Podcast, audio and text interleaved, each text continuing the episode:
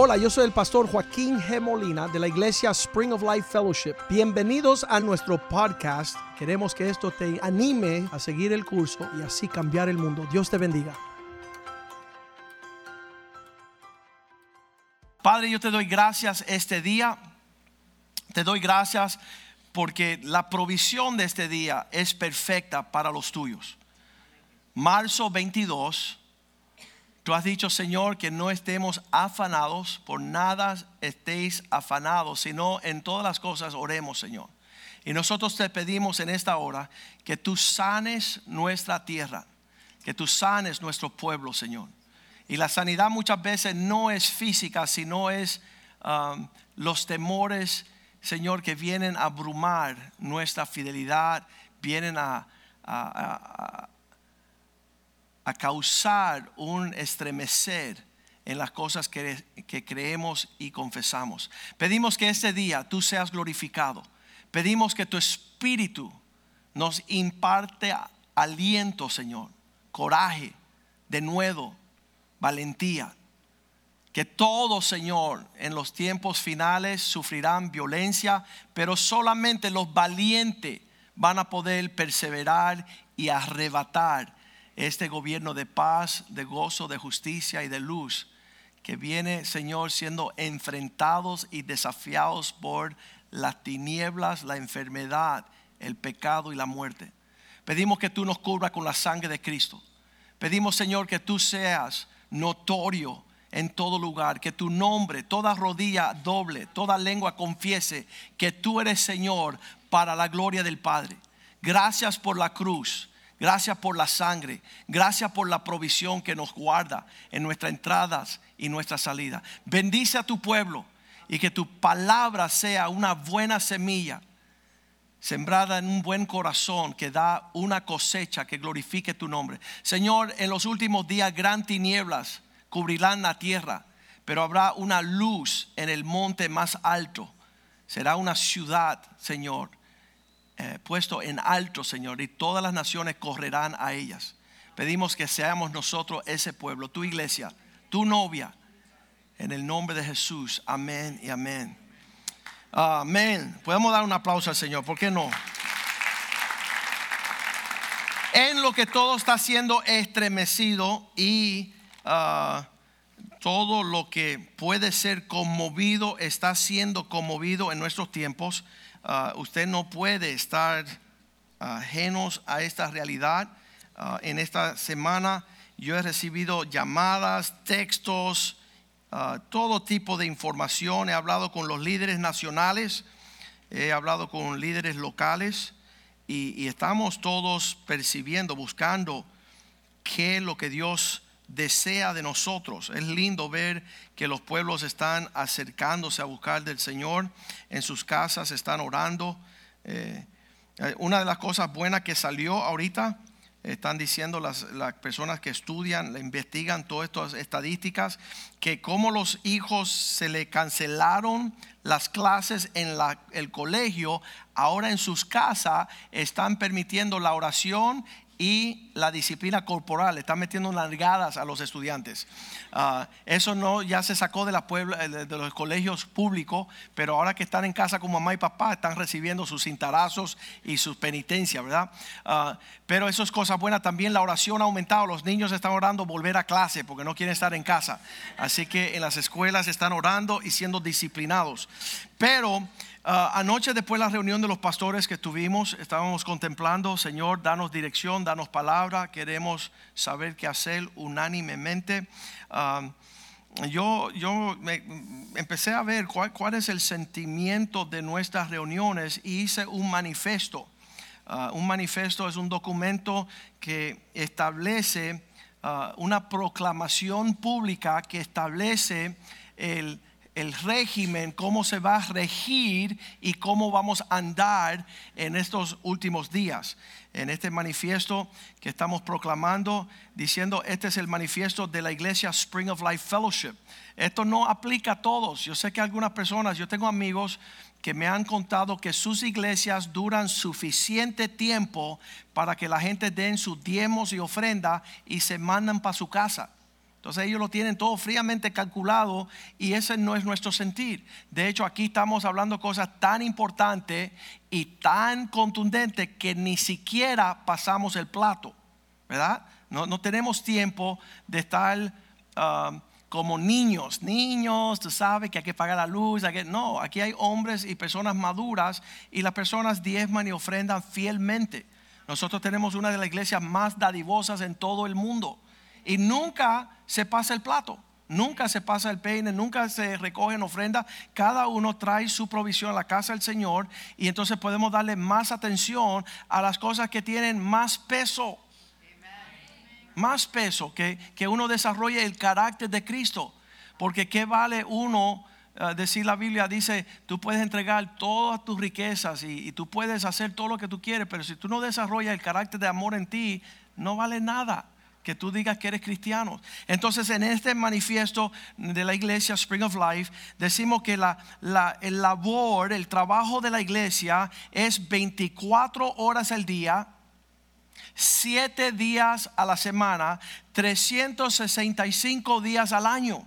Cuando las personas vienen a trabajar aquí a la iglesia, me dicen, oh, ¿y cuánto, cuáles son las horas de mi trabajo? Le digo, ay, pobrecito. No se sabe que esto es 24 horas, 7 días a la semana, 300. En otras palabras, no tenemos un tiempo donde no trabajamos. Si vas a la emergencia del hospital aquí local, el Jackson Hospital, y tú te encuentras un letrero ahí que dice, ya no estamos recibiendo más pacientes.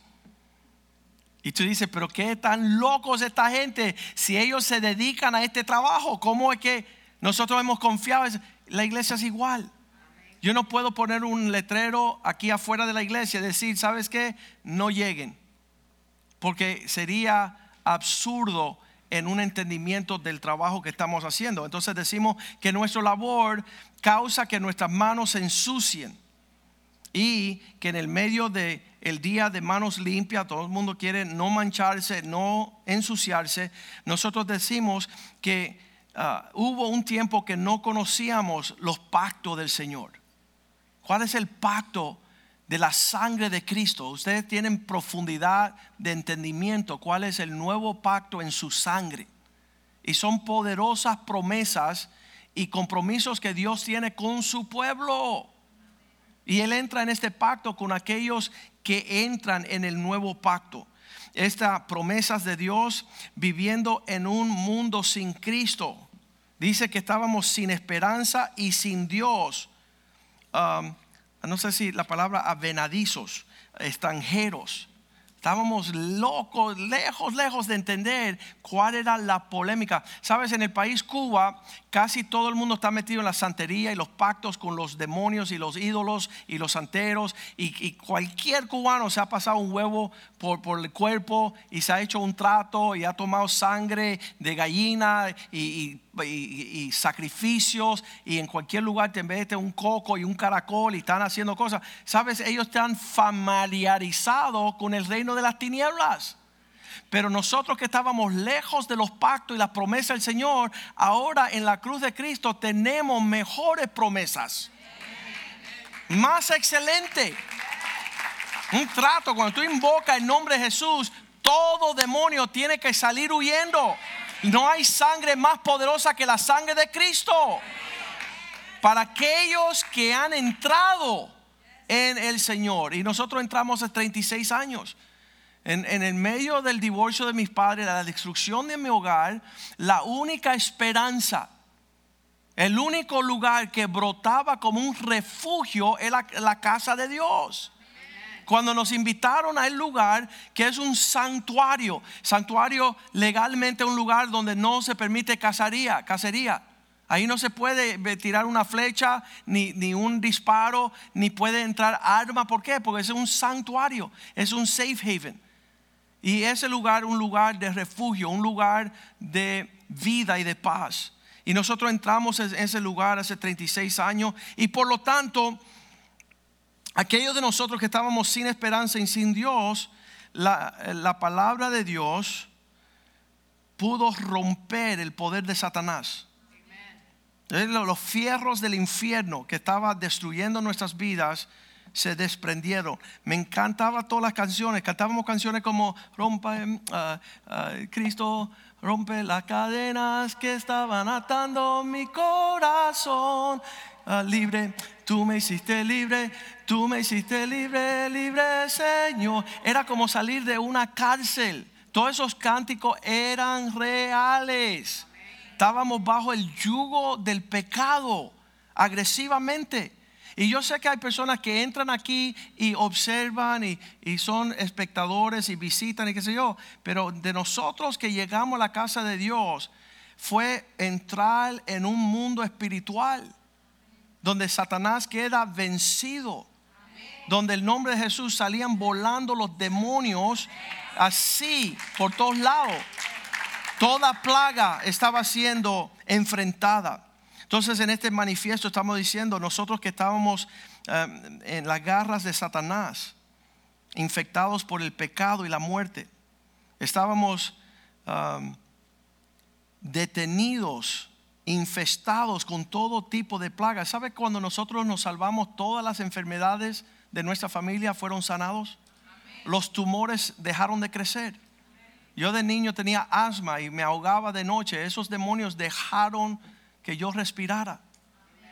Y, el nombre de Jesús nos fue librando y sanando y librando y sanando y librando. Y el mismo Cristo de ayer es el mismo Cristo hoy, será el mismo Cristo por siempre. Y fueron y son realidades a nivel real. Nadie puede contender con esa realidad. Y entonces en, en estas cadenas que nos estaban llevando al infierno, estos demonios horribles que caminaban en nuestros hogares, tuvieron que salir corriendo. Espíritus inmundos que estaban diciendo que no había una esperanza futura. Salvó el matrimonio de mis padres, nuestra familia, nuestros hijos, nuestra salud, nuestra finanza, nuestra salud mental. Y encontramos las puertas de la casa de Dios súper abiertas, sin discriminar, ni temores, ni sin reservas encontramos ser parte del cuerpo de Cristo. Adorar a Dios, orar, supimos hablar con Dios. Ese, ese milagro de, de, la sortija mía en el mar fue la primera vez que yo vi una mujer invocar a Dios de esa forma tan milagrosa, haciendo posible lo imposible. Y eso me animó a mí a empezar a hablar con Dios de la misma forma. El día que se le perdió un motor al nieto de Clarita abajo de un lago.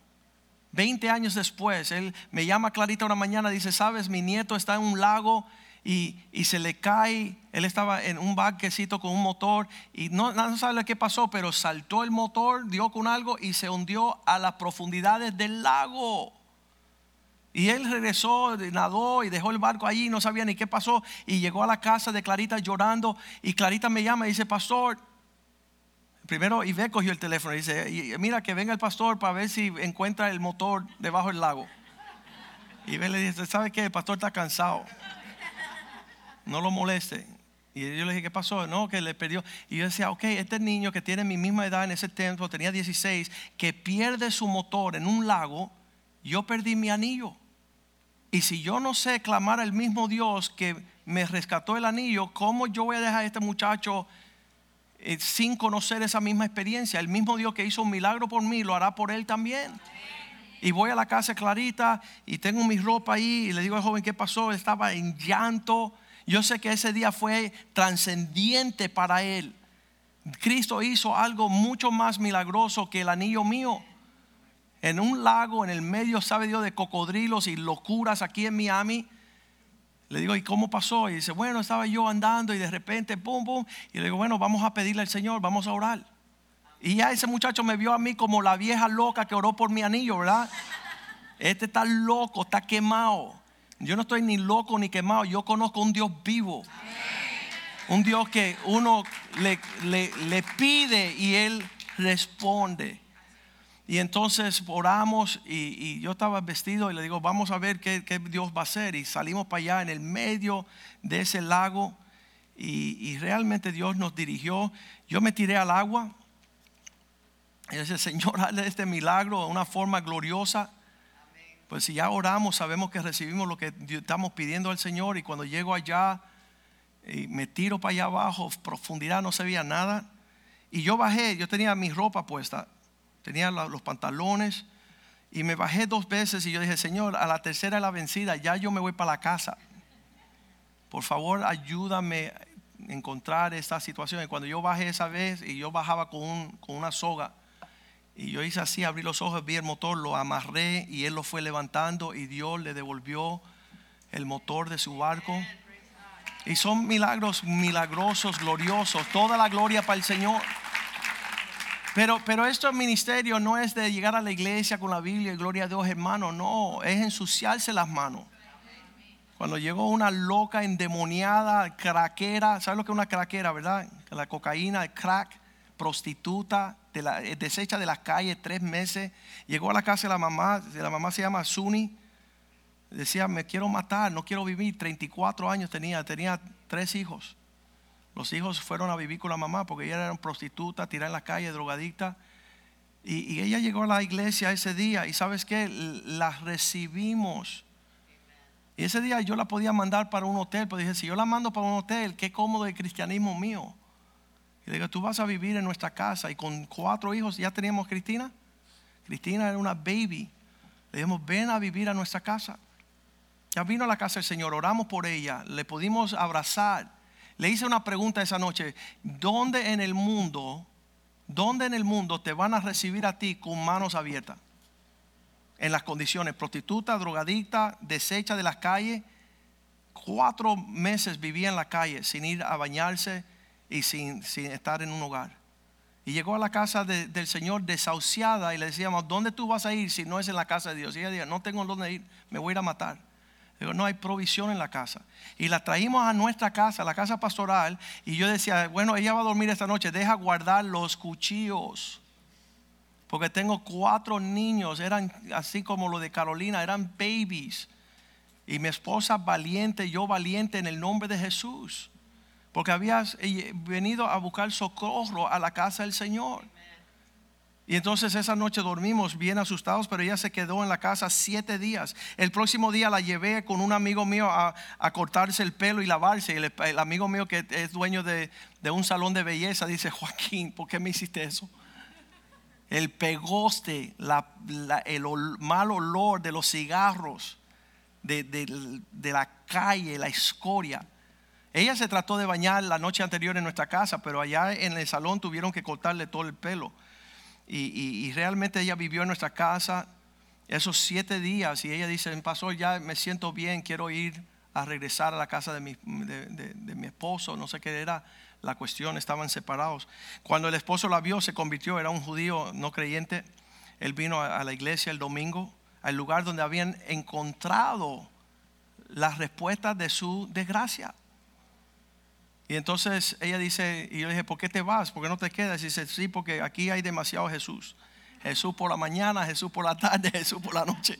Ya no puedo más con Jesús. Esa es nuestra provisión, eso es lo que tenemos nosotros en la casa de Dios. Me llegó un señor de seis pies, cuatro pulgadas, se llamaba Peter. Él había llamado Norte Carolina y decía, mira, yo estoy endemoniado, necesito. ¿Y dónde tú vives? Miami. Bueno, llama este número. Y él llamó el número en Miami la persona que tomó el teléfono, él le dijo, mira, yo estoy endemoniado y necesito a alguien que me haga liberación. Y le dieron el celular mío. Háblate con el pastor Joaquín. Entonces él llegó a la casa, a la iglesia, y, con un altote le digo, ¿por qué tú vienes? La iglesia no tenía ni dos meses de haber comenzado, en 1998. Y dice, yo estoy endemoniado y necesito liberación. Le dije, bueno, mira, tú eres grandecito, pesa 300 libras, deja buscar ayuda. Y yo llamé a José Palma, yo llamé a Joey, yo llamé a José Red, yo llamé como a 15 muchachos. Y esa noche cuando él entró, yo le mira, Palma, tú le agarras la mano derecha, Joey tú agarras el pie y José Red agarra la mano y lo teníamos así como Gulliver's Travel, como el gigante entre los enanos. Y yo dije, ahora yo voy a orar en el nombre de Jesús y yo voy a invocar la liberación y por dos horas ese hombre se restregó, vomitó, escupió, maldijo, gritó, todo lo que se supone que sucede en una liberación. Pero él fue libre en el nombre de Jesús. A las dos horas ya ese hombre se fue feliz. Pero lo que pasa con un endemoniado cuando Dios lo libera es que anda por toda la ciudad diciendo vayan allí porque pueden hacer lo mismo por usted. y se cruza con una muchacha llamada Claudia, 31 años, hija de Patricio Apey, el, entrenador de la tenista Gabriela Sabatini. Esa era la campeona mundial en esos tiempos. Um, él estaba recibiendo una fama tremenda, pero tenía una hija endemoniada. 31 años y estaba llevando a las psiquiatras pagando miles de miles de dólares por la condición que ella se encontraba. Y cuando ella se encuentra con Peter, ¿cuántos saben que los demonios encanta, les encanta andar juntos, verdad? Cuando ella se encuentra con este otro endemoniado que fue libre, él le dijo, vete a la iglesia que ahí te van a liberar. Y ella llegó una noche, me acuerdo que yo estaba tocando la guitarra, estaba clarita ahí, y cuando abren la puerta y esa muchacha de 31 años, una mujer, y yo la veo endemoniada hasta los dientes, hasta los ojos, le salían los demonios. Y decía, oh Dios mío, Aquí hay una guerra espiritual esta noche. Y ella entró y yo decía, mira, yo mejor dejo la guitarra, porque yo era el que dirigía la, oración esa noche. Yo dejo la guitarra y me voy a acercar a ella y le digo, Clarita, tú corre con el servicio, que yo voy a ir a hablar con esta muchacha. Y la meto en el cuarto de atrás y le digo, muchacha, tú tienes un gran problema. Y dice, ¿cuál es mi problema? Y yo, que estás endemoniada. Y dice, yo sé, pero nadie me cree. Nadie me cree bueno, tú llegaste al lugar correcto porque ese Satanás que te robó la sonrisa, Cristo te la va a devolver. Y empezamos a orar por ella lo mismo. En ese tiempo era la cuñada, la esposa de mi hermano mayor. Ella era nueva, no sabía nada de esas cosas. Y en un tiempo cuando el demonio decía, yo te voy a dar golpe, la cuñada dijo, no, yo te voy a entrar a palo a ti. ella pensaba que yo le dije, mira, Karen, esto no es físico, esto es espiritual. Ese demonio te está distrayendo, le dije. Ese demonio tiene que salir en el nombre de Jesús. Y le dije a la mamá, la mamá dijo, bueno, ahora tengo dos locos, mi hija y este pastor que está diciendo que mi hija está endemoniada. Entonces le dije, señora, siéntese afuera, porque ahora lo que va a suceder aquí es bien peligroso. Y empezamos a orar dos horas y medias. Y lo mismo, igual que la película del exorcista. Y esa muchacha fue libre, salió con una gran sonrisa, una paz en el rostro. Cuando ella fue a la casa, el papá le preguntó, ¿cómo te sucedió esto? Dice, papá, fui a una iglesia y me sanaron. Fui a una iglesia y me liberaron. Fui a una iglesia, oraron por mí y Satanás tuvo que salir. Entonces él dice, yo quiero conocer a ese pastor y nos invitó a Iber y a mí a ir allá a su casa en Key y pudimos sentarnos esa noche a presentarle el Evangelio a su papá.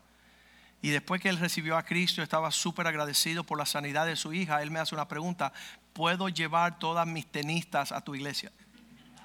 Y llegaron 15 muchachitas de Rusia, de Alemania, de todos de Venezuela, de todos los países, se sentaron en la segunda fila y todas recibieron a Jesucristo. Y él me dijo, si la iglesia puede hacer por estas niñas, por estas mujeres, lo que tú hiciste por mi hija van a ser campeones mundiales. Porque traen mucho bagaje, traen mucho sufrimiento de su niñez y eso las distraen a ellas de ser campeonas. Entonces él pudo saber cuál es la manifestación de lo que sucede en la casa de Dios. Y ese es el labor que nosotros hacemos y hemos estado haciendo por muchos años. Hemos dado por gracia lo que hemos recibido por gracia. No hay ni un ni una onza, ni un centímetro de temor en nuestro andar.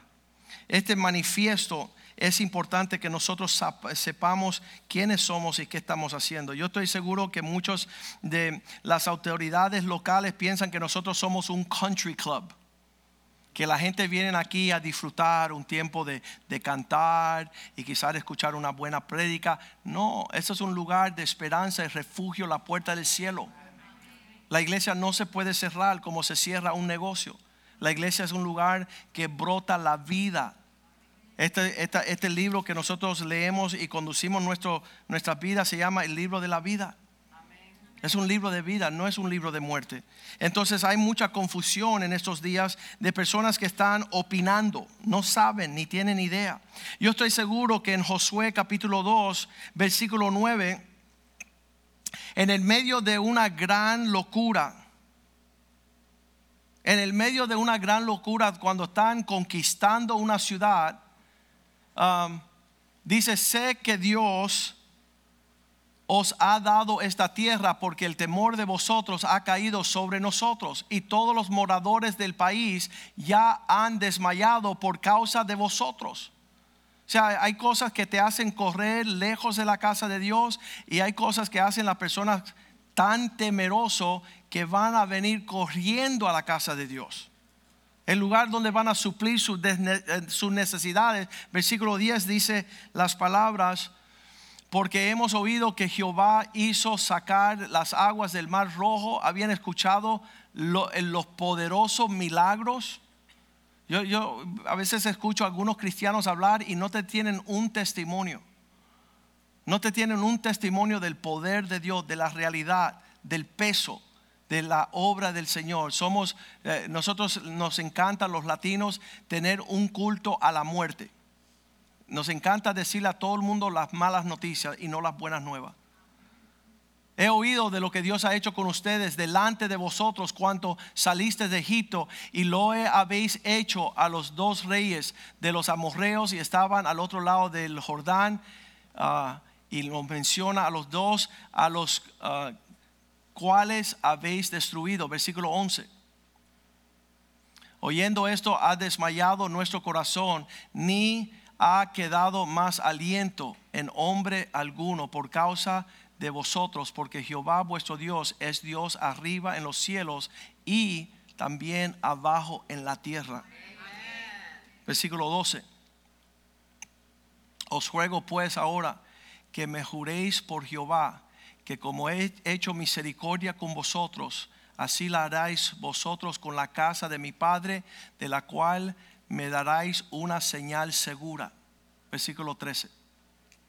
Y que salvaréis la vida a mi padre, a mi madre, a mis hermanos, a mis hermanas y a todos los que es suyo, y que los libraréis nuestras vidas de la muerte. Y entonces ellos dijeron, está bien, toma este cordón rojo y ponlo a la ventanilla de tu casa, y cuando nosotros invadamos la ciudad, nadie va a tocar tu morada. Será un lugar seguro. Y la sangre de Cristo es más poderosa que ese cordón. La sangre del Señor nos guardará en estos tiempos donde todo está siendo sacudido. Entonces tenemos que nosotros andar en un entendimiento en qué creemos, hacia dónde vamos y dónde está la protección. Muchas personas están orando el Salmo 91, ah, pero desechan un montón de lo que la Biblia habla en cuanto a nuestras reuniones. El poder de nuestra reunión es el lugar donde invocamos el nombre del Señor. En Isaías capítulo 2, versículo 2 dice que el monte de la casa del Señor será el monte más elevado. Acontecerá en los postreros tiempos que será confirmado el monte de la casa de Jehová. este, este lugar, yo tuve un sueño hace como 15 años quizás un poquito antes, y en ese sueño había una gran oscuridad que cubría toda la tierra, y yo me daba cuenta que a una altura bien lejos había una luz encima de un monte. Y yo decía, Señor, ¿quiénes son esa gente? Dice, ese es mi pueblo. En esa luz encima del monte es la casa del Señor. Y es una morada segura. Dice la Biblia que allí en ese lugar será cabeza de todos los montes y será exaltada sobre los collados. Y digan conmigo, correrán a él todas las naciones.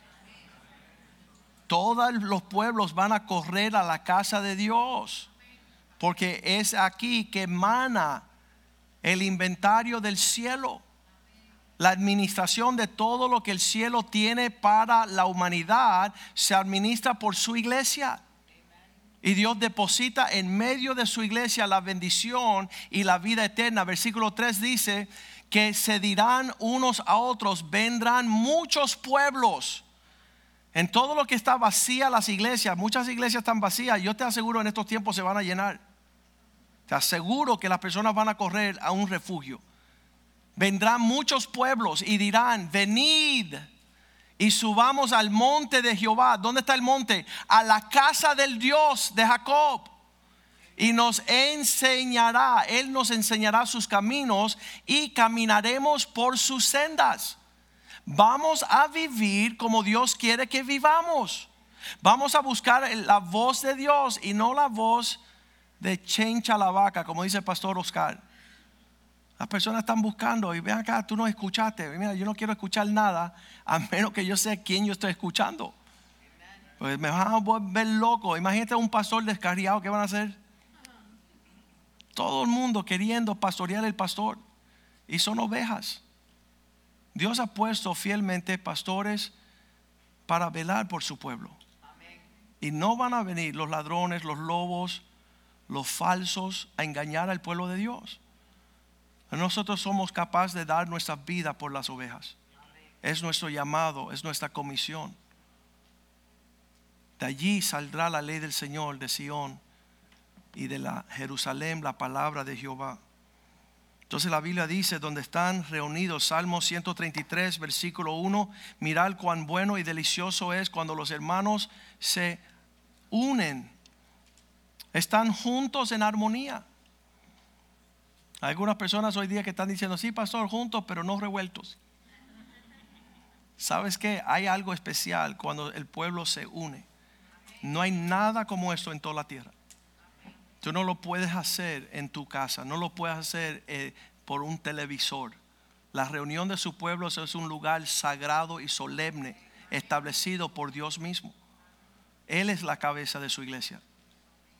Él es el que dice que vela por su pueblo. Él está tanto de lo que está sucediendo. Versículo 2 dice que será como un ah, aceite, un óleo que desde la cabeza se derrama y desciende hasta por la barba, hasta los pies, las vestimentas, hasta el borde de sus vestiduras. Versículo 3, esta reunión de los santos es el lugar que es como un rocío.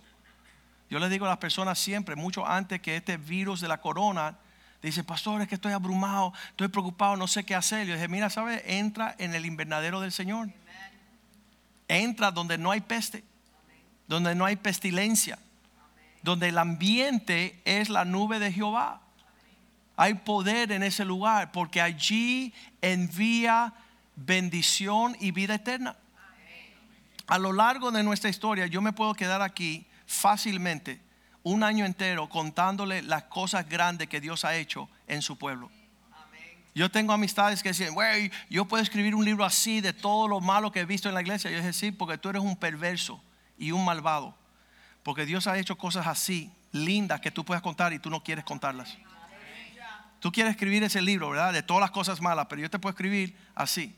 Y las personas que han llegado aquí últimamente, personas suicidas, que no tenían esperanza por la vida, no sabían ni cómo vivir, todo destruido. Me han llamado y yo dije, ¿sabes qué? Hay un lugar de refugio, ven a la casa del Señor. Ven a este lugar. No, pero tengo sida, no importa. Tengo cáncer, no importa. Tengo un tumor, no importa. Tengo, tengo una depresión, no importa. Me estoy tomando 100 uh, mil transene y Sinax y todos los, los, farmacéuticos habidos y por haber para buscar la paz. Y yo le digo, ven a la casa de Dios. Date un tiempo a sentarte en el lugar donde corren los ríos de agua viva para que sanes. Y, las personas han llegado y se han sentado y han recibido sanidad y después dicen, no queremos volver allí porque vamos a enfermar. Son locos. No van a tener dónde correr. Cuando un médico te diga a ti que no, haya, no hay respuesta, no hay auxilio, ¿a dónde vas a correr? Yo sí sé dónde tú vas a correr. A la casa del Señor. Al lugar de esperanza. Te vas a tomar los cuernos del altar, pedir su misericordia que alcance tu vida vas a querer que alguien invoque el nombre del Señor. Y es aquí en la reunión de su pueblo que sucede estas tareas. Mateo 18, 20. Cuando se reúnen dos o más en mi nombre, yo estaré en medio de vosotros. Cuando están dos o tres congregados en mi nombre, allí estoy yo en medio de ellos. Yo no tengo duda que cada reunión de nosotros, Dios está en medio de su pueblo. Él se mueve en el medio de la alabanza de su pueblo. Ahora, si tú estás bobeando y llegas a la iglesia a bobear y a chismear y no a conectarte, tú quedas en peligro. Pero si tú vienes a conectarte a la vid verdadera, los pámpanos que no se conectan son los que mueren. Nosotros somos los pámpanos. Hebreos capítulo 10. Dice la palabra de Dios en el versículo 25, no dejando de congregarnos Yo, yo sé, en la historia judía, cuando los judíos querían reunirse en el templo, los enemigos devoraron al templo. Lo prendieron en fuego y lo destruyeron. No quedó una piedra sobre otra. Todo el oro se derritió y tuvieron que sacar todo el templo de allí. Entonces ellos no podían ir a adorar al lugar donde Dios había establecido. Pero usted sabe y yo sé que los ojos de Dios están sobre este lugar. Aquí nosotros literalmente invocamos el nombre de nuestro Dios. Eh, su mirada está sobre nosotros. Y dice que no dejando de congregarnos como algunos tienen por costumbre. Eso se me acuerdo la cuestión de la costumbre de los hombres. Muchas veces empezamos a hacer cosas por, por que no es más conveniente, más. Y dice la Biblia a los fariseos, Jesús le dice, vosotros anulan la palabra de Dios por sus tradiciones. Y yo digo, wow, qué tremendo que uno puede tomar una actitud terrenal para hacer que todo esto se cancele. Esto no sirve para nada. Porque estás poniendo el sentimiento tuyo intelectual por encima de la palabra de Dios. Dice la Biblia, tomando todo pensamiento cautivo a la obediencia a Cristo. No dejar que se eleven otros pensamientos por encima del consejo de Dios. Las armas de nuestra milicia son poderosas para derribar todo argumento. Para todas esas cosas que se levantan a darnos mayor fuerza. Pero tú no sabes lo que dicen. Mister, háblame de aquí. Háblame del consejo de Dios. Que no sea el, espíritu de temor que te está llevando a huir del manantial de vida. Llegaste hace unos años con cáncer, sin embarazo, sin esposo, eh, bajo el yugo de Satanás. Señor te sana, te liberta, te restaura, te renueva, te prospera. Y ahora tú dices, no podemos ir allí. Después que Dios ha hecho toda la obra, ahora tú contrarrestas la verdad en vez de levantar bandera y decir, ¿sabes qué? Allí está brotando la vida del Señor. Allí hay poder, hay liberación, hay sanidad en el nombre de Jesús. Y dice, um, algunos lo tienen por costumbre, sino exhortándonos. Eh, bien, tú me dices las 10 cosas por las cuales tú no vas a llegar. Y ya la, pusiste todo. No, porque dicen, porque quieren, porque... Ok, ahora dime lo bueno de llegar. Y yo te aseguro que lo bueno de llegar vale más que, tú estés mil días fuera de la casa de Dios. David dice, prefiero estar un día en la casa de Dios que mil afuera. Que Dios libre que, que nosotros no nos podamos reunir, que no podamos invocar el nombre de nuestro Dios. Tanto más. Otras personas dicen tanto menos tanto más cuando veis que aquel día se acerca. Cuando se está apresurando la llegada del Señor, más nos tenemos que reunir, no menos. Estamos buscando la mente del Señor en ese sentido, que debo apurarme porque no quiero atrasarme. 1 Corintios, versículo 23. Dice, cuando ustedes estén reunidos, obviamente que estamos reunidos, 1 Corintios 14, 23, pero nosotros predicamos a Cristo. Ahí está. Si pues toda la iglesia se reúne, diga conmigo toda. Y la iglesia. Y se reúne. Oye, me encanta la palabra de Dios porque tienen todas las palabras necesarias. Porque queremos ser iglesia, queremos reunirnos, pero no todos. Entonces la, Biblia dice, todos reunidos en la iglesia en un solo lugar. ¿Le queda raro a alguien esa palabra? Porque Dios es perfecto en todas sus obras. Y si fuera por nosotros, nos buscáramos 15 lugares, todos repartidos, todos separados. ¿Sabes por qué? Porque Satanás quiere dividir, quiere penetrar, quiere, quiere sacarte a ti de la manada. Pero la palabra dice, toda la iglesia cuando se reúne en un solo lugar y todos estén orando en lenguas, entra un indocto. Eso significa un ignorante o un incrédulo. ¿Cuántos saben que hay un montón de ignorantes que no saben esta cosa? Yo un día no las conocía. Y un incrédulo significa que no cree en Dios. Él, ve nuestras reuniones, dice, no entiendo por qué se reúnen. ¿Sabes por qué no entiende? Porque el diablo te va a tomar por el pelo. Un día vas a entender lo importante de la reunión del pueblo de Dios, de la casa de Dios, de estar juntos, unidos en armonía, buscando la mente de Cristo. Cuando estos ignorantes, incrédulos, y dirán que tú estás loco. Tú estás insano, ya perdieron cordura. Eso es lo primero que hace Satanás. Tú puedes ser un loco arrebatado que ellos te admiran. Pero si tú eres un cristiano reunido en la iglesia invocando el nombre de Dios, tú eres un loco. Me dicen que estoy loco porque yo ando con mi rey. ¿Sabes qué? Eso ha sido el cuento de todos los tiempos. Dicen que estamos locos, pero ¿sabes qué? Déjenme a mí en mi locura, estoy feliz. La mano de Dios está continuamente sobre los míos. Tengo paz y gozo. Y todas las personas que no entran en cordura con el Señor, búsquese un buen psiquiatra. Porque las cosas van a ser de tal manera que nos vamos a volver locos, los que no están en Cristo. Lo dice Deuteronomio 28. Versículo 24 dice así, este ignorante, indocto, este incrédulo que entre a vuestros medios, versículo 24, dice, cuando Él los vea a ustedes, pero si todos profetizaron, profetizan, eh, predican y entra algún incrédulo y ignorante por toda es convencido por todo lo que él ve. Él empieza a decir, bueno, aquí no, mira, mira cuánta gente hay. Es convencido por todo, por todos es juzgado. Todo el mundo le dice, oye, mister, tú estás re mal. Tú estás fuera de lo que tú tienes que estar. Y todos les decimos la misma cosa. Él se va dando cuenta. A mí me encanta ver la obra del cuerpo de Cristo. Llega una persona de afuera y su roce con cada diferente persona van afilándolo y, como que, formándolo en la fe. muchas personas tienen miedo de venir a hablar con el pastor. Entonces voy a hablar con Ariel a ver qué me dice. Y él dice, mira, yo no tenía aquí riñones, mi esposa me dio una, estamos alabando, estamos vivos. Entonces él puede formar ahí un poquito y con cada roce que la persona tiene, todo le juzga y le va dando un norte. Y ese es lo lindo del cuerpo de Cristo, de estas reuniones que son, son increíbles. Están los ancianos de días, de 80, hay los niños que están recién naciendo en nuestros medios, hoy presentamos el niño de Anubis. Todo una, una obra perfecta, como decía Jesús, me es necesario estar en los negocios de mi Padre. El, que no tiene una tarea, pues puede quedarse y nadie ni, lo siente.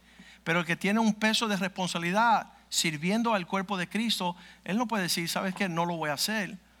Uh, Ay de mí, decía Pablo, si no predico, si no funciono, si no sirvo. Eh, por todos es juzgado, versículo 25, él llega a la conclusión. Lo oculto de su corazón se hace manifiesto. Significa que mucha gente allá afuera que son ignorantes y son incrédulos llevan muchos temores aquí.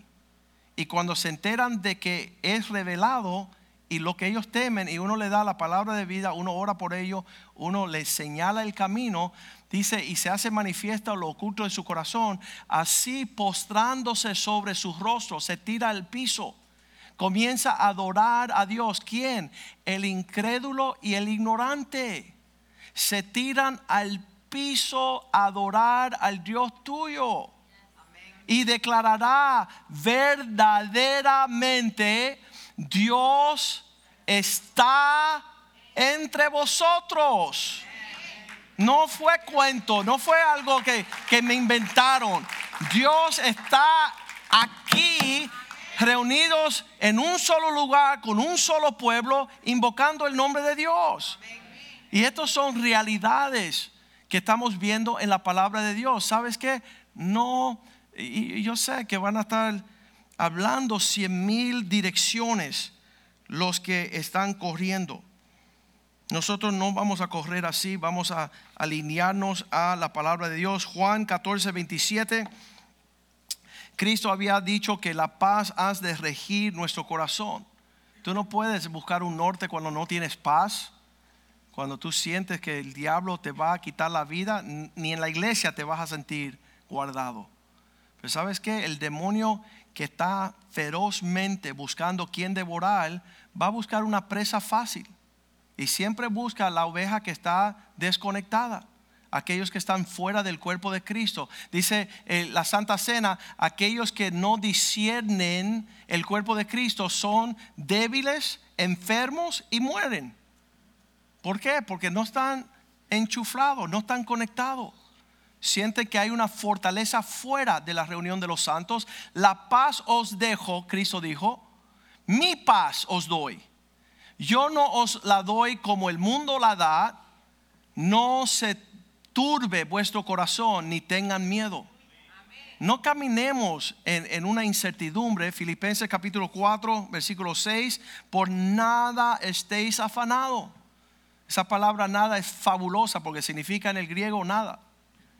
Estás, estéis afanados por nada. Tú dices, esto me está preocupando. No lo dejes.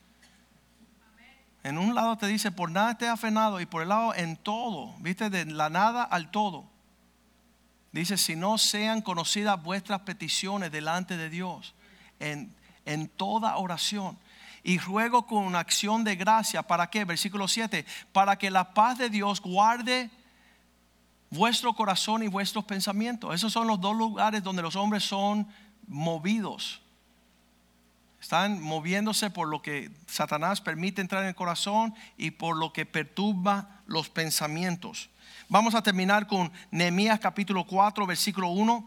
Y, vamos a entender que estos son los tiempos de nosotros, pero en los tiempos pasados hubieron situaciones similares. Cuando oyó Zambalat que nosotros edificábamos el muro, se enojó, se enfureció en gran manera e hizo ridículo, escarnio a los judíos.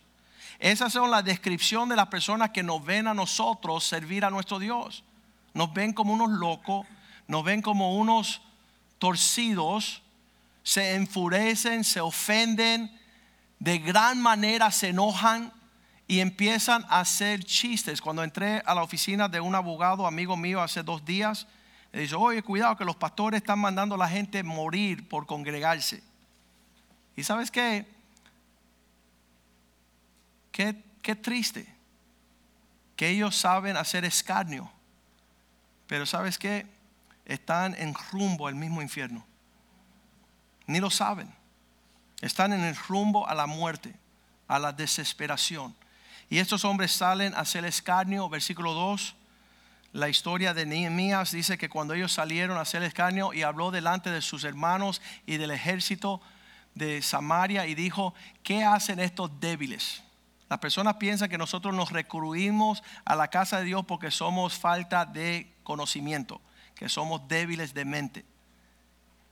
¿Se les permitiría volver a ofrecer su sacrificio? ¿Nos van a dar permiso para poder reunirnos de nuevo para sacrificar a nuestro Dios? ¿Acabarán en un día la obra que están haciendo? ¿Resucitarán de los montones del polvo las piedras que fueron quemadas? En otras palabras, ¿para qué sirve la iglesia? Hay personas que realmente creen que ya el tiempo de la iglesia pasó. ¿Cuántos dicen que eso es una mentira del diablo? Hay gente que piensa ya la iglesia no tiene el llamado que tenía en los tiempos antiguos. ¿Sabe qué? Lo más precioso en los ojos de nuestro Dios es su novia. Y dice que la va a vestir gloriosamente. Yo no sé lo que va a pasar. Yo estoy esperando que las riquezas de los egipcios pasen a la riqueza al pueblo de Dios para tener en abundancia. ¿Cómo Dios lo va a hacer? Dios lo hace así, en un segundo. Dice, yo soy el, dueño del oro y la plata. Vamos a leer eso bien rapidito en, en Haggai capítulo 2, versículo 6.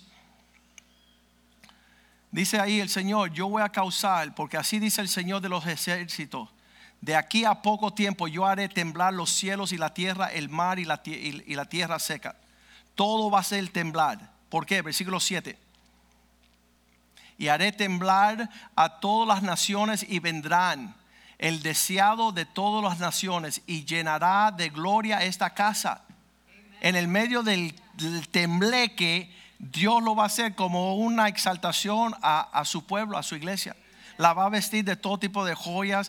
Va a ser, yo creo en eso. Antes de que venga Jesús, él, nos va a preparar una vestimenta donde todos van a decir, mira cómo está vestida esa. ¿Y sabe por qué está vestida así? Porque es la prometida del Señor.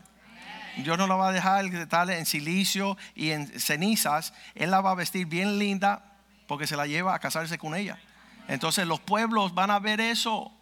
Y sabes, ahí van a empezar, no, los extraterrestres vinieron en platillo volador y se llevaron a todo el mundo. ¿Sabes qué? No, fue el rapto de la iglesia. El pueblo de Dios se va de aquí antes de la gran tribulación y yo llenaré de gloria esta casa. Tú ves que, la gente no, nos tiene muy lindo, por, así decir. Van a ver, van a ver la más linda del baile. Versículo 8. ¿Por qué en el medio del estremecimiento Dios está hablando de que las naciones serán conmovidas, habla de que su casa será restaurada y después dice, ah, porque mía es la plata y mía es el oro. ¿Por qué Dios está haciendo toda esta cuestión? Yo creo que hay una transferencia para aquellos que están parte del Señor están honrando al Dios del cielo, no son conmovidos. Pero obviamente Zambalar y Tobías tienen opiniones ridículos, piensan que no va a levantarse una iglesia, que no va a haber promesa. Ahí eh, en, la oficina mía tengo un libro escrito por un pastor que dice, la iglesia ya dejó de tener su importancia. Eso es una aberración. El hombre es un hijo del diablo, tiene que convertirse de nuevo. Hoy la iglesia es la más deseada de las naciones la más apreciada. No hay lugar de muerte, aunque para muchos las personas dicen que tenemos la fragancia de muerte, ¿verdad? El ardor de lo malo, nosotros tenemos la fragancia de Cristo. Tenemos ese perfume. Versículo, uh, 4, versículo 3. Tobías, el amonita, junto con Zambalat, Tobías decía estas palabras. El cual dijo, lo que ellos edifican del muro de piedra, si subiera una zorra, la derribará. Significa que no tendrá validez. Ellos piensan de lo que estamos haciendo no tiene fortaleza, que un viento platanero la, va a dejar caer. No, mister, la, la roca del Señor es nuestro fundamento. Los vientos, la marea, el, el ¿cómo le dicen? El, el deluvio va a permanecer la casa de Dios. En el medio de todo va a permanecer. Después que muchos ya dejan de existir, la iglesia va a seguir existiendo. Yo quiero decir algo bien importante para los latinos que sepan. En Indonesia, en los últimos 15 años se han quemado más de mil iglesias. ¿Qué significa? Los musulmanes han llegado y cuando ven una iglesia la atacan con machete y con hachas y la prenden en fuego con los cristianos dentro de ella. Eso lo están viviendo los cristianos en Indonesia. Para que usted sepa que, que cómo sufren porque van a llegar a una casa y quizás un microbio te va a tocar. No, hay gente que están dando su vida por Cristo de verdad.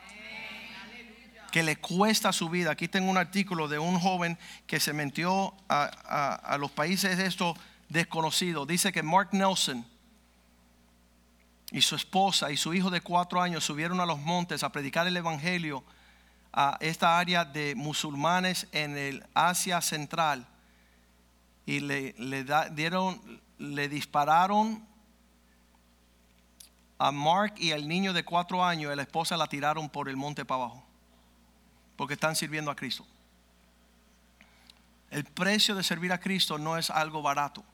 Y hay personas en la tierra hoy día que están pagando un gran precio por honrar el nombre del Señor. Nosotros no nos vamos a exponer estúpidamente, neciamente, pero no vamos a dejar de servir a nuestro Dios. Allí cuando estaban hablando con Nehemías, le decían, ¿sabes qué? Tú piensas que tu Dios está contigo y vas a edificar, versículo 4 Nehemías 4:4. Nehemías le dijo al Señor, oye, oh Dios nuestro, que somos objeto de su menosprecio, y vuelve el bandón de ellos sobre su propia cabeza, y entrégales a ellos por despojo en la tierra de su cautiverio, que venga sobre ellos lo que ellos desean sobre nosotros, para que sepan que tú nos llamaste a esta obra, para que sepan que estamos bajo la sombra del Altísimo. Versículo 5. Todos los enemigos de Dios que se burlan, no cubra su inequidad ni su pecado sea borrado delante de ti. Yo estaba recordando porque se airaron contra los que edificaban. Como ellos están enojados, yo me acuerdo que cuando salía de Egipto el pueblo, se levantó una multitud en números capítulo 16 y empezaron a decir, ¿y qué piensa Moisés? Que lo vamos a seguir, qué sé yo. Se abrió una, la tierra y los tragó. Dios le dijo, ah, Moisés, échate para atrás un poquito, por favor.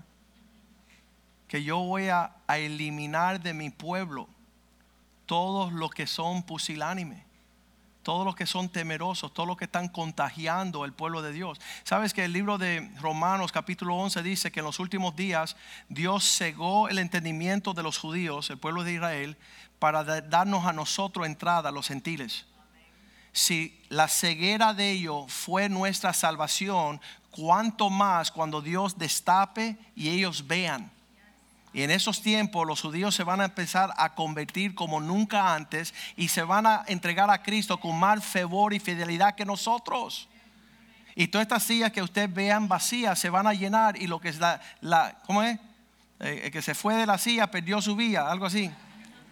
¿Cómo dicen los cubanos? El que se fue a las vías perdió su silla.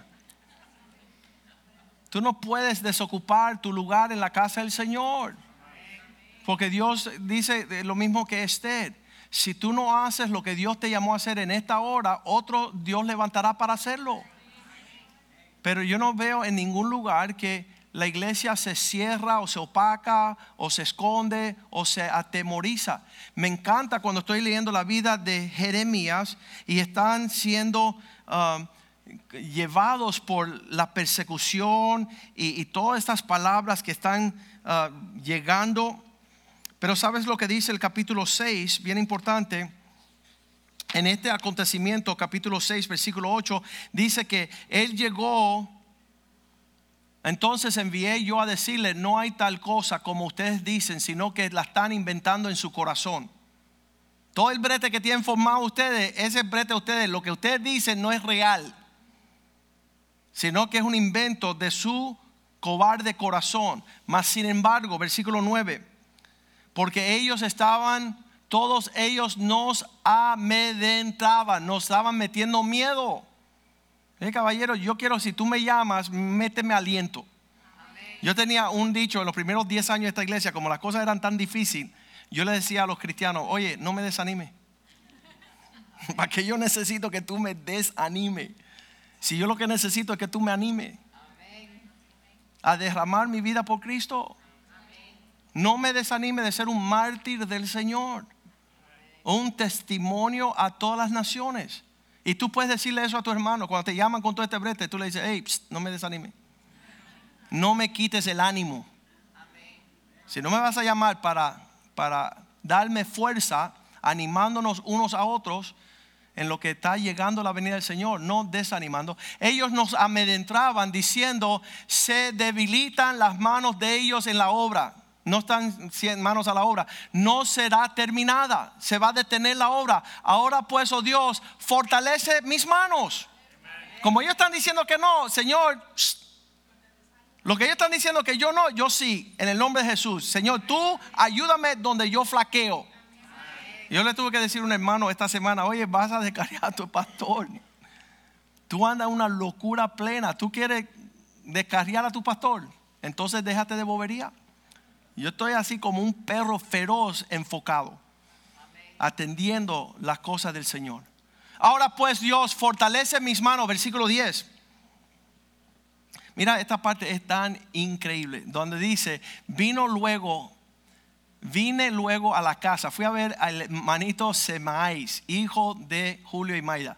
No, él le fue a visitar a uno de los cristianos y cuando llegó a la casa, porque él estaba encerrado, ¿Qué, está encerrado?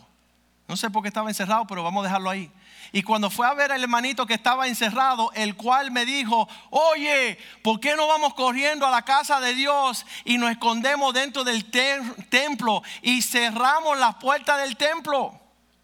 Oye, tremendo plan. Oye, Rivera, vámonos a esconder para la casa de Dios. Nemías le responde en una forma tremenda. Dice, porque cerremos las puertas del Señor, porque ellos vienen para matarte. Ahí viene el virus. Sí, esta noche vas a caer muerto. Vas, vendrán a matarte. Versículo 11, Nehemías dice estas palabras. Entonces le dije, ¿tú crees que un hombre como yo ha de huir? Me encanta esas palabras. Acá tú no, Tú ni sabes con quién tú estás hablando, mister.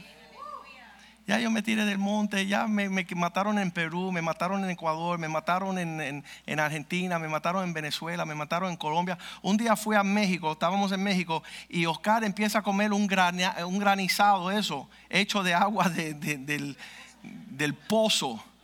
Y yo veo a este misionero valiente comiendo el granizo. Y yo dije, tú no sabes que vas a morir de una diarrea, pero mira, dame un granizo también. Y me puse a comer un granizo yo. Para morirnos ya los dos. Si la cuestión es morir, vamos a morir. Vamos a ser valientes. Vamos a pelear porque él le dice a este tipo, tú tienes un espíritu de correr, de encerrarte, de huir, pero tú sabes con quién tú estás hablando, mister. Tú sabes el espíritu que hay en esta situación. Y esto no fue de un día al otro. Yo he pagado unos precios horrendos. Yo me he parado delante a asesinos para defender una familia. Cuando vino el gordo que estaba atrás de Paulette, le dije, ¿sabes, gordito? Tienes que irte para tu casa con tu pistola y tu papá. Entonces ya hace rato estamos peleando, dando nuestras vidas por el Evangelio. Yo no voy ahora, ay, ¿dónde me voy a meter? ¿Cómo una persona como yo se va a meter a dónde? ¿A huirle a qué? Y eso es lo que Nehemías está haciendo. Estamos cambiando el mundo y eso tiene un desafío tremendo. En la transformación sale para la dirección donde nosotros estamos enfocados. ¿Cómo se vería que yo, un hombre como yo, ha de huir? ¿Y quién que fuera como yo entrará al templo para salvarse su vida? Si, si tú no sabes quién yo soy, dime como, como quién tú quieres que yo sea. Porque lo que estoy viendo es un cobarde y yo no tengo esa talla. No me pidas a mí que estoy derramando mi vida a preservarla. Ese espíritu no está en nosotros. Es un ADN diferente. El que tenga oído que entienda lo que el espíritu quiere decir. Y él dice, yo rehuso entrar. ¿Lo dice su Biblia así? No entraré. No va. No va. Eh, Un día, ustedes no saben esto, pero me llamó un narcotraficante. Él me hizo una amenaza hace 20 años atrás. Me "Oye, no te preocupes que yo en la calle te encuentro. Y le dije, no, mister, tú me encuentras ahora mismo, dame tu dirección. Porque yo no voy a estar huyendo. Yo no voy a estar. Yo- Ese no es el espíritu que Dios me ha puesto en mí. Entonces nosotros no somos los que retrocedemos. Voy a dar un referente a mis hijos a no temerle a mal alguno. Porque Dios está conmigo. Y Dios está en medio de su pueblo. Y, y no son cosas mías, son cosas que vemos en la Biblia, son reales. Qué lindo es el Señor. Qué lindo es el Señor. Nosotros vamos a estar sirviendo a Cristo. Nosotros vamos a estar orando. Nosotros vamos a estar buscando su rostro. Mira lo que dice el versículo 12. Pues yo percibía que no fue Dios que lo había enviado. Esa no es la persona. Yo entendí que Dios no lo había enviado. Ese no fue el mensaje que Dios me estaba enviando. Créeme, mi, mi hermanos, que yo me reúno con los pastores porque si Dios nos dice que corramos, vamos a correr. Nosotros vamos a, ir en la dirección que Dios manda. Él es el jinete. Sino que hablaba aquella profecía contra mí porque Tobías y Zambalá lo habían sobornado. Él estaba metiéndole miedo a Nehemías porque otras dos personas estaban en juego. Hay que discernir los espíritus. Versículo 13. Entonces él fue sobornado para hacerme temer así y que pecase y le sirviera de mal nombre con que fuera yo infamado. Él quería torcer el consejo de Dios sobre el hombre de Dios, aquel que estaba puesto en mando. Versículo 14 dice, mi Dios, acuérdate Dios mío de Tobías y Zambalat, la oración, la intercesión, conforme a estas cosas que hicieron. Los que están desanimando a los hermanos, los que están trayendo temor, los que están disminuyendo nuestra causa, también acuérdate de Noadías profetiza y de los otros profetas que procuraban infundirme miedo. Versículo 15, pues la el muro fue terminado, la obra fue terminada. Y pudieron cumplir el 25 mes de O en 52 días. Dios está permitiéndonos servir. Ahora es el tiempo glorioso que nosotros podemos ir en pos de lo supremo, que estamos pensando en lo espiritual, no en lo carnal. tenemos nuestra mente en cosas espirituales, estamos enfocados al temblor. Vamos a leer eso otra vez, Hebreos 12, 28. En estos tiempos no traten de opacar aquel que habla. Así que recibiendo nosotros un reino inconmovible, podamos tener gratitud. Buscamos gracia para poder, mediante esta gracia, servir a Dios, agradándole con temor y reverencia.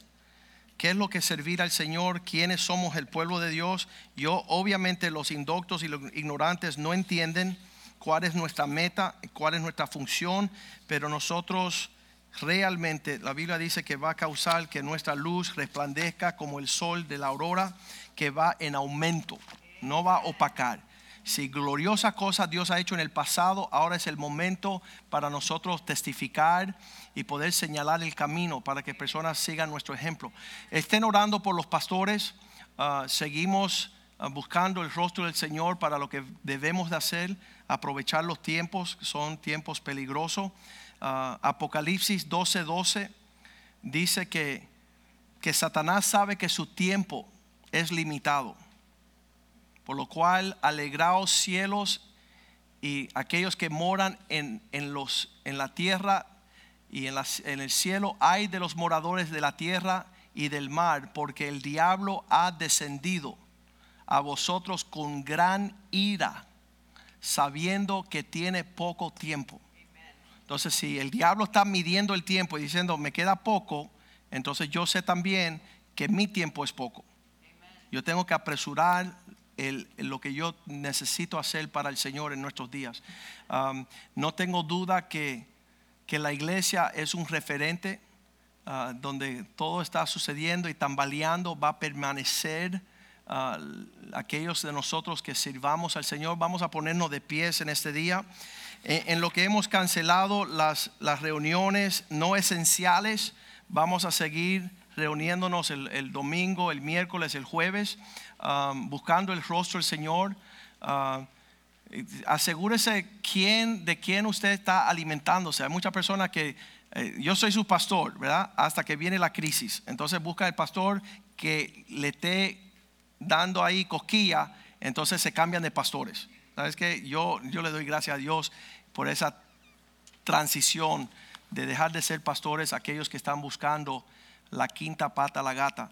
Uh, quiero, quiero permanecer en lo que hemos permanecido. Y, hemos sabido de quién hemos aprendido y, nunca hemos sido, um, el miedo nunca ha gobernado lo que nosotros hacemos o no hacemos. Cuando llegamos a este edificio salieron corriendo un montón y se quedaron personas valientes. Y aquí estamos hace 15 años y los cobardes no pudieron disfrutar, nuestros hijos disfrutan de nuestra valentía. Entonces vamos a pedirle al Señor que, nos dé cordura, que nos dé sabiduría. Ah, hay un término en la Biblia que se llama celoso pero sin conocimiento. No, no queremos ser celosos sin conocimiento.